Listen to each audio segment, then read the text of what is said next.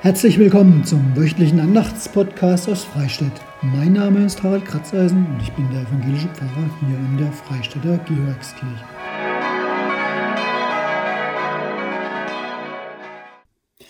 Vierter Advent, bald ist Weihnachten. Seid willkommen zu einem neuerlichen Podcast an einem, hier in Freistadt zumindest, kalten, windigen, eisigen Tag. Ich war vorhin fast zwei Stunden mit den Konfirmanden aus Membrechtshofen und Helmningen draußen unterwegs und wir haben ein paar Szenen aufgenommen, die wir für den Gottesdienst am Heiligabend brauchen werden. Lasst euch mal überraschen, wenn ihr kommt. Vierter Advent. Maria steht ein wenig im Mittelpunkt. Ja,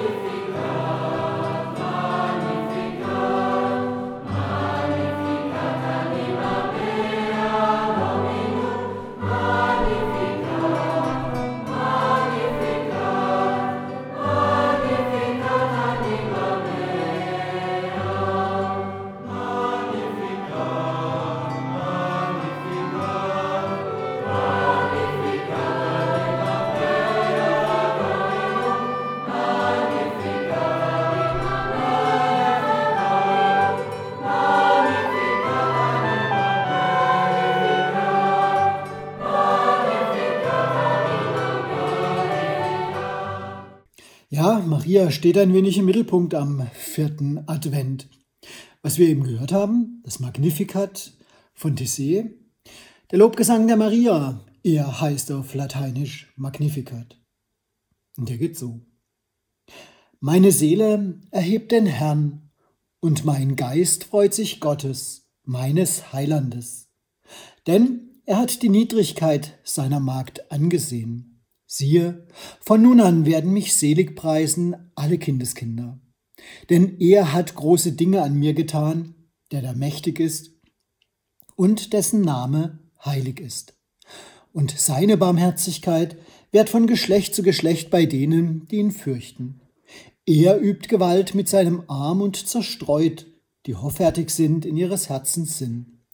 Er stößt die Gewaltigen vom Thron und erhebt die Niedrigen. Die Hungrigen füllt er mit Gütern und lässt die Reichen leer ausgehen.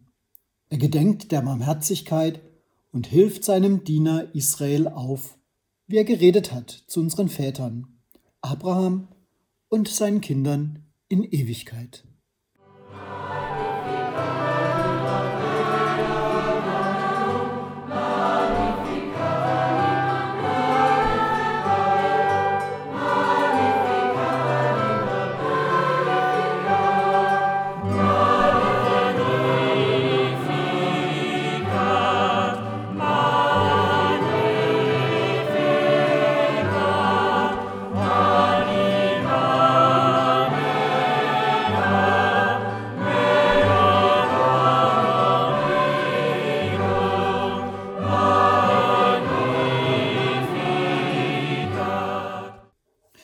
Mir sicher, auch wenn es katholisch ist, kennt ihr noch ein Lied über Maria, das Ave Maria. Auch wenn wir Evangelischen die Marienverehrung unserer katholischen Geschwister manchmal belächeln oder vielleicht sogar ablehnen, vom Ave Maria, da sind auch Evangelische bewegt. Ja, das Lied ist wirklich innig und so manchen hat es schon zu Tränen gerührt. Und ich weiß, oft wird es einerseits bei Trauerfeiern gewünscht, andererseits aber auch bei Hochzeiten. Heute ist es mal einfach an der Zeit, ein Stück Abstand zu gewinnen und Marias Geschichte zu hören. Einfach so, wie die Bibel sie erzählt. Und so beginnt sie. Ihr könnt es nachlesen im ersten Kapitel des Lukasevangeliums. Im sechsten Monat wurde der Engel Gabriel von Gott gesandt in eine Stadt in Galiläa, die heißt Nazareth, zu einer Jungfrau, die vertraut war, einem Mann mit Namen Josef vom Hause David, und die Jungfrau hieß Maria. Als ob eine Kamera immer näher heranfahren würde. So klingt das bei Lukas. Das, was geschieht, er ordnet es ein ins Weltgeschehen. Zugleich will er es konkret und fassbar machen. So zoomt Lukas langsam näher heran, lenkt den Blick auf eine bestimmte Gegend, auf die Landschaft Galiläa in Israel, dann auf die Stadt Nazareth. Anschließend hebt er von allen Einwohnern eine Person heraus. Maria. Sie wird auch als einziger Mensch bei Gottes Menschwerdung mitreden, im Mittelpunkt stehen. Ja, diese Menschwerdung braucht natürlich einen Menschen, genauer eine Frau. Für diese Gelegenheit schafft er sich aber nicht selber die ideale Frau. Es ist auch nicht irgendjemand und auch nicht zufällig dieser Ort. Maria, die Verlobte von Josef, und der ist aus dem Haus, aus der David stammt. David, wir erinnern uns, der Hirtenjunge aus Bethlehem, der König von Israel wurde. Mit diesem Namen verbinden sich in Israel zur Zeit von Maria ganz viele Hoffnungen. Die Hoffnung auf einen Friedenskönig, auf ein freies Land, auf Gottes Reich.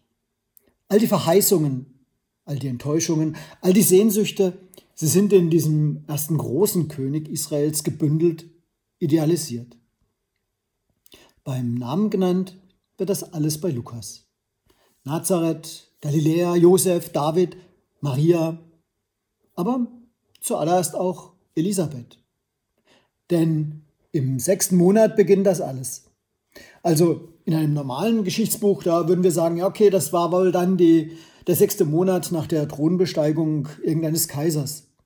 Lukas berechnet das nach einer Schwangerschaft, die für eigentlich alle Mächtigen unwichtig ist. Aber die ist Punkt Null, an dem alles beginnt. Es ist nämlich der, sechsten Monat, der sechste Monat der Schwangerschaft von Elisabeth. Ja, ausgerechnet sie. Wenn ihr sie nicht kennt, einfach mal den Anfang vom Lukasevangelium noch lesen. Sie hat bis ins hohe Alter hinein auf ein Kind gehofft, vergeblich gehofft. Und dann kündigt ihr Mann, der ist Priester und heißt Zacharias, dem kündigt der Engel Gabriel im Tempel doch noch einen Sohn an. Und der der kann das nicht mehr glauben. Er verstummt und wird bis zur Geburt des Sohnes, den er Johannes dann nennt, kein Wort mehr reden können. Da lässt Gott neues Leben entstehen, wo nach menschlicher Erfahrung einfach nichts mehr möglich war. Dem Mann, der das sozusagen von Berufswegen so als Priester hätte wissen müssen, können, dürfen, dem verschlägt die Sprache. Nein, jetzt wird nicht mehr geredet. Jetzt bekommen einfach alle das, was da kommt, zu spüren. Und so geht die Geschichte dann weiter. Und der Engel kam zu ihr hinein und sprach, Sei gegrüßt, du Begnadete, der Herr ist mit dir. Sie aber erschrak über die Rede und dachte, Welch ein Gruß ist das? Ich glaube, es ist eine der berühmtesten Szenen unserer Bibel dieser Engel da bei Maria. Und immer wieder, wenn diese Szene ins Bild gesetzt wird, gilt es dann zu entscheiden, womit war Maria gerade beschäftigt? Las sie gerade ein Buch, das ihr jetzt aus der Hand fallen könnte? Konnte sie überhaupt lesen? Oder betete sie gerade so als fromme Jüdin? Oder war sie vielleicht mit der täglichen Hausarbeit beschäftigt, Essen kochen, nach den Tieren gucken, was auch immer? Womit sind wir denn so beschäftigt jetzt im Advent? Den einen würden vielleicht die Einkaufstüten aus den Händen rutschen. Andere genießen vielleicht gerade einen gemütlichen Sonntagnachmittag bei Kaffee und Weihnachtsplätzchen und wollen gar nicht gestört werden. Die einen sind in traurige Gedanken versunken, weil ihnen an den Festtagen jemand fehlen wird. Andere empört, weil vielen Menschen auf der Welt immer noch so viel fehlt? Und dann kommt er herein, der Engel. Das Ungeordnete oder das mühsam Zusammengehaltene in Sehnsucht, Empörung, Besinnlichkeit. Man kann nicht auf ihn vorbereitet sein. Und das muss man auch nicht. Aber erstmal das Schrecken, das gehört wohl auch dazu. Also eine richtig echte Unterbrechung. Maria lässt sich unterbrechen. Zugleich bleibt sie bei sich, wenn sie fragt, was ist das denn für ein Gruß? Was, wer kommt da auf mich zu? Sie will Klarheit.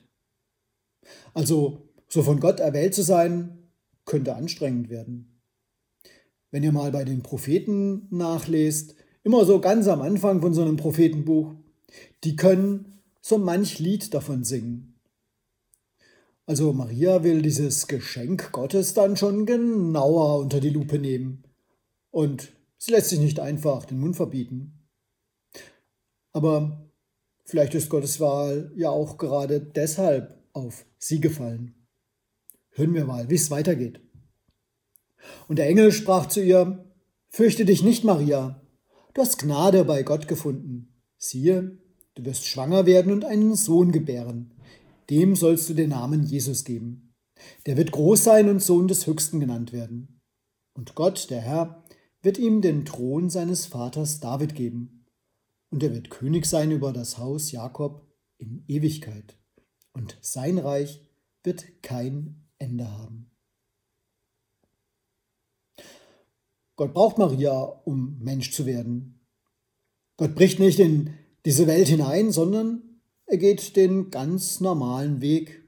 Neun Monate durch Schwangerschaft und Geburt mit Maria. Was Maria von dem, was da über ihr Kind gesagt wird, wirklich gehört, aufgenommen hat?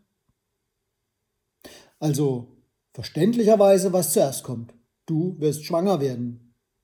Da fragt sie nochmal nach. Sie ist kritisch, sie weiß ja auch Bescheid. Zugleich erwartet sie vertrauensvoll, dass da eine Antwort kommt und sie nicht einfach tun muss, was ihr da gesagt wird. Und so geht's weiter. Da sprach Maria zu dem Engel, wie soll das zugehen, da ich doch von keinem Mann weiß? Der Engel antwortete und sprach zu ihr, Der Heilige Geist wird über dich kommen, und die Kraft des Höchsten wird dich überschatten. Darum wird auch das Heilige, das geboren wird, Gottes Sohn genannt werden. Und schau, Elisabeth, deine Verwandte, ist auch schwanger mit einem Sohn in ihrem Alter und ist jetzt im sechsten Monat. Sie, von der man sagt, dass sie unfruchtbar sei. Denn bei Gott ist kein Ding unmöglich.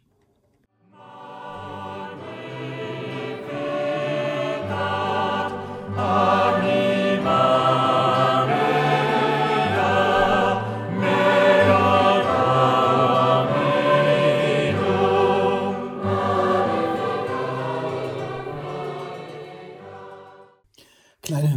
musikalische Unterbrechung. Irgendwie habe ich das Gefühl, Maria, die war erstmal geplättet, still. Denn diese Erklärung, die muss ich setzen lassen. Und so eine richtige Erklärung ist es ja auch nicht.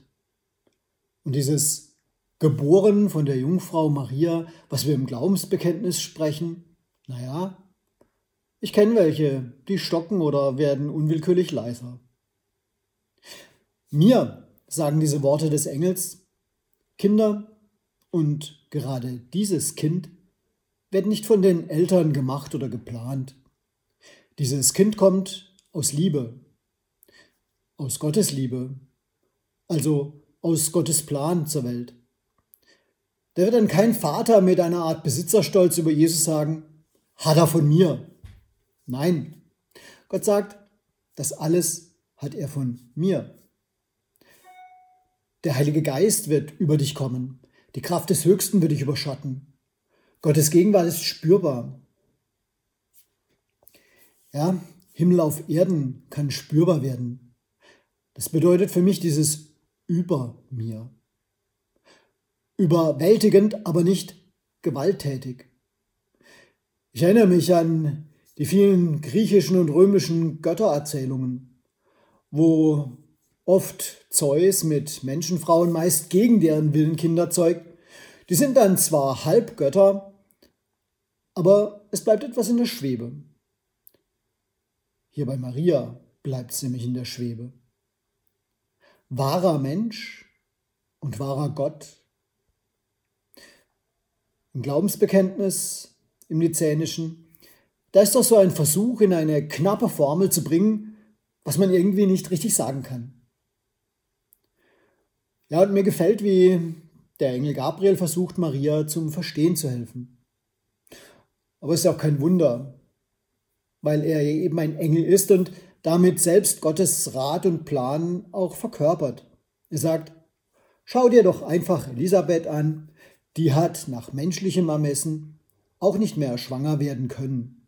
Trotzdem, es ist geschehen. Du bist nicht allein, Maria. Du stehst in einer Reihe von Frauen, die Gott mit Gnade beschenkt. Darum geht's. Nicht darum, was biologisch möglich ist oder nicht. Das wird da gar nicht diskutiert, denn das hat man damals auch schon gewusst. Es geht darum, Gott und seiner Liebe einfach alles zuzutrauen. Und so endet die Geschichte eigentlich ganz knapp.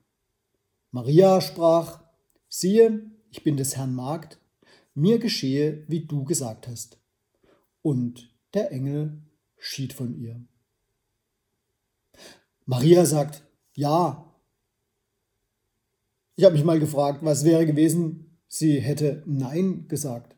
Aber wäre die Geschichte dann überhaupt so erzählt worden? Oder hätte Gabriel einen neuen Anlauf nehmen müssen? Nein, wir wissen es nicht.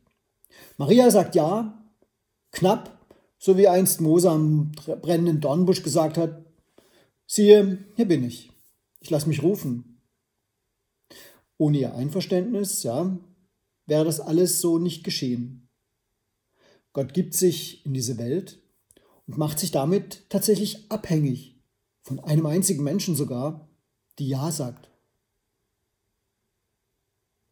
Liebe, merke ich, die riskiert was. Selbst wenn sie von Gott kommt, die wartet auf ein Ja. Hier bekommt sie ein Ja geschenkt. Das kann im Innersten dann anrühren, berühren. So wie eben auch das Ave Maria, das ich am Anfang erwähnt habe.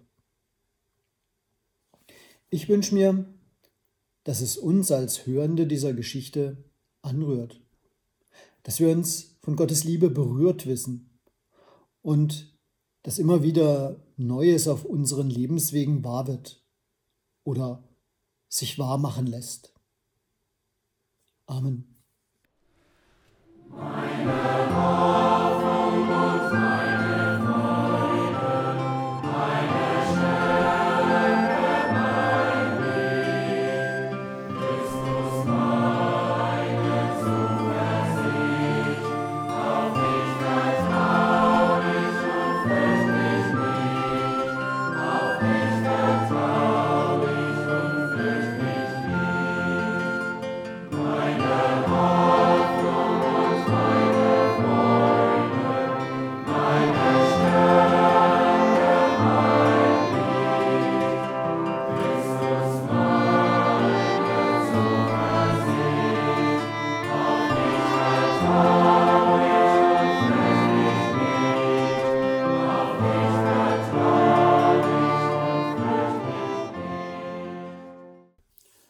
Mit einem kleinen Gebet möchte ich den Podcast für heute beenden. Gott, du sagst Ja zu uns Menschen. Das ist die Botschaft in dieser Advents- und kommenden Weihnachtszeit. Du sagst Ja zu uns gegen alle Unruhe, gegen jedes schlechte Gewissen, gerade in diesen angefüllten Zeiten. Dein Ja ist da, Gott, und das von Anfang an. In all unseren Unzulänglichkeiten, in allem, in dem wir auch scheitern. Du sagst Ja zu uns. Und wo du Ja sagst, Gott, können Heil und Heilung sich ausbreiten. Bei denen, die verletzt sind, an Leib und Seele. Bei denen, die traurig sind oder in Sorge. Gott, du sagst Ja zu uns. Komm du uns in unserem Leben immer wieder neu entgegen. Amen.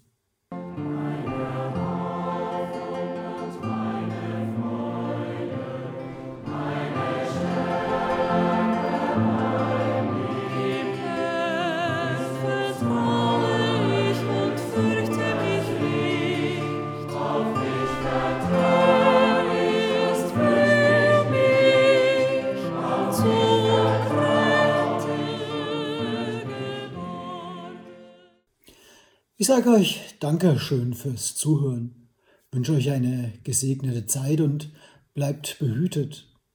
Einladen darf ich euch für die Gottesdienste, die so in der Weihnachtszeit stattfinden, ob das nun in Freistädt, Membrechtshofen oder Helmningen ist.